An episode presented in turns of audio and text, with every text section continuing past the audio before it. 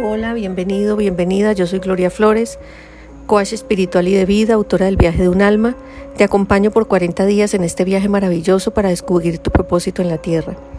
Este reto está inspirado en el libro Una vida con propósito de Rick Warren. Las historias, algunas reflexiones e invitaciones adicionales son mi contribución para ti. Estoy feliz de acompañarte.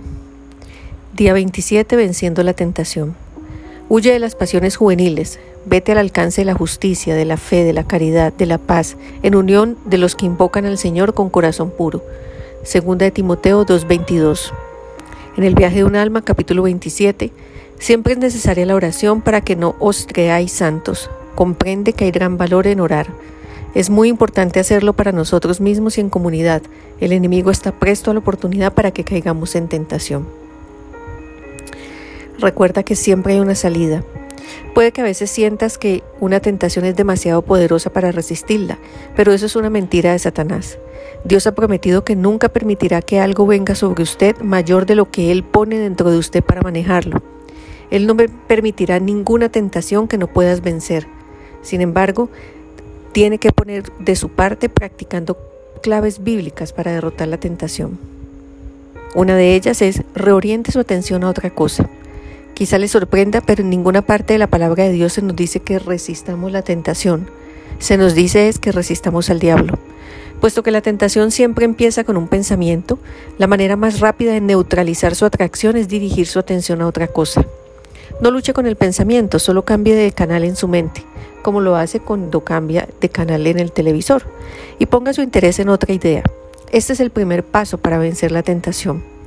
Recuerda que donde pones tu atención pones tu energía. Entonces, el primer paso de la tentación es cautivar tu atención. Tu reacción es cambiar de canal. Lo que capta tu atención estimula las emociones. Entonces las emociones activan su comportamiento y terminas en acción de aquello que sentiste. Cuanto más se concentre en no quiero hacer esto, más fuertemente será atraído a hacerlo. Satanás no puede captar su atención cuando su mente está ocupada en algo diferente. Por eso es que la Biblia repetidamente nos dice que mantengamos nuestra mente enfocada en algo. En Romanos 12:21 nos dice, no te dejes vencer por el mal, antes bien, vence el mal con el bien. Cuando tengas tentación, revela tu lucha a un amigo íntegro o a un grupo de apoyo. No tiene que decírselo a todo el mundo, pero necesitas al menos una persona con la que puedas compartir abiertamente esta lucha quiere deber ser sanado de esa tentación persistente de la que repetidamente está azotado? La solución que Dios da es clara. No la reprima, confiésela. No la esconda, revélela. La revelación de su emoción es la iniciación de su sanación. Resista al diablo. Después de que hemos humillado, nos hemos humillado y nos hemos sometido a Dios, se nos dice que desafiemos al diablo. En Santiago 4.7 nos dicen, resistan al diablo y él huirá de ustedes. No nos resignemos pasivamente a sus ataques, tenemos que contraatacar. En Efesios 6, 10 al 24 nos dice, fundamental que ores y medites sobre el combate espiritual. Y esta es un texto de profunda protección y de profunda cuidado porque es el combate espiritual. Efesios 6, 10 al 24. Sin embargo, hay una partecita clave en ese texto que nos dice, por eso tomad las armas de Dios para que podáis resistir en el día malo y después de haber vencido todo manteneros firmes, en pie, pues ceñida vuestra cintura con la verdad y revestidos de la justicia como coraza, calzados los pies con el celo por el Evangelio de la paz, embrazando siempre el escudo de la fe para que podáis apagar con él todos los encendidos dardos del maligno Toma también el yelmo de la salvación y la espada del Espíritu, que es la palabra de Dios, siempre en oración y súplica, orando en toda ocasión en el Espíritu, velando juntos con perseverancia e intercediendo por todos los santos. Recuerda, este texto es poderoso y te invito a que lo hagas diariamente. Efesios 6, 10 al 24. Necesitamos reconocer la vulnerabilidad. Dios nos advierte que nunca seamos altaneros y que no nos sintamos muy seguros de nosotros mismos. Son actitudes que resultarán en un desastre. No se ponga en un descuido en situaciones tentadoras, evítelas. Recuerde que es más fácil mantenerse alejado de la tentación que salir de ella.